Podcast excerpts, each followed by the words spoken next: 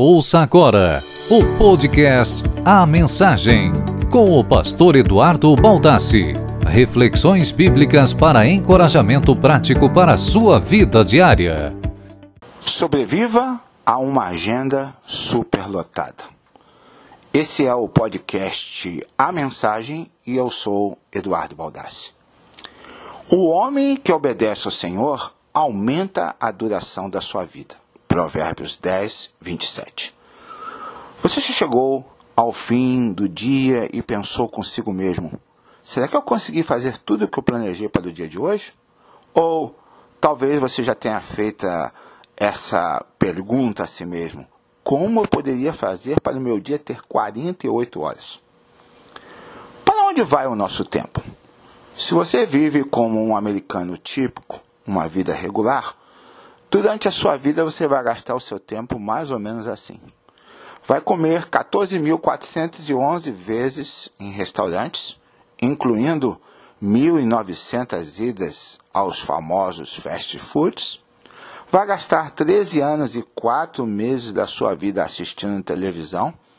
5 anos esperando em filas. Um ano buscando por coisinhas perdidas dentro de casa. Vai assistir a 35 casamentos vai dirigir 662 mil quilômetros e muito mais coisas, principalmente porque nós estamos na era digital e gastamos tanto tempo online. Se você não organizar a sua agenda, eu quero dizer uma coisa: você vai ser dominado por ela. Aqui eu quero dar três sugestões da Bíblia para que você possa reduzir o estresse com a sua agenda. Primeiro, coloque as suas prioridades em destaque. Obviamente, nenhum ser humano, inclusive você, não vai ter tempo para fazer tudo o que quer em apenas um dia. Assim, você deve fazer escolhas. Você deve decidir o que realmente é importante e o que não é. Consiga um tempo para considerar as opções que você está tomando, as direções que você está tomando na sua vida. A Bíblia diz: quem tem juízo procura a sabedoria, mas o tolo não sabe o que quer. Provérbios 17, 24. Ainda diz Salomão: quem gasta tempo com coisas sem importância não tem juízo. Provérbios 12, 11. E também no livro de Provérbios, capítulo 16, versículo 9, diz assim: a pessoa faz os seus planos, mas quem dirige a sua vida é Deus, o Senhor. A segunda dica: clareie suas atitudes.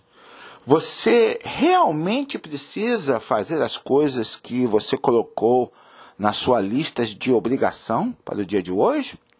Ninguém coloca uma arma em sua cabeça e a maioria do seu estresse é causado por você mesmo.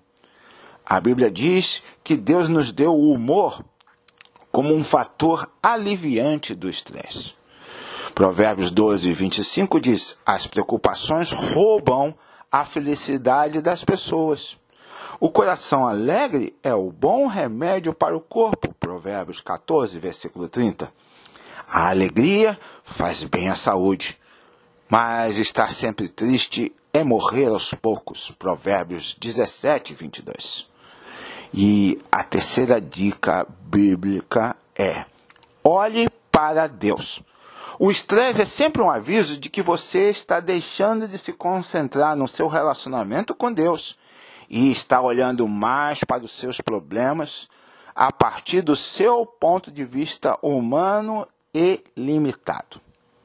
Eu quero dizer para você que a causa principal do estresse é que nós nos levamos muito a sério e às vezes nós não levamos Deus a sério o suficiente.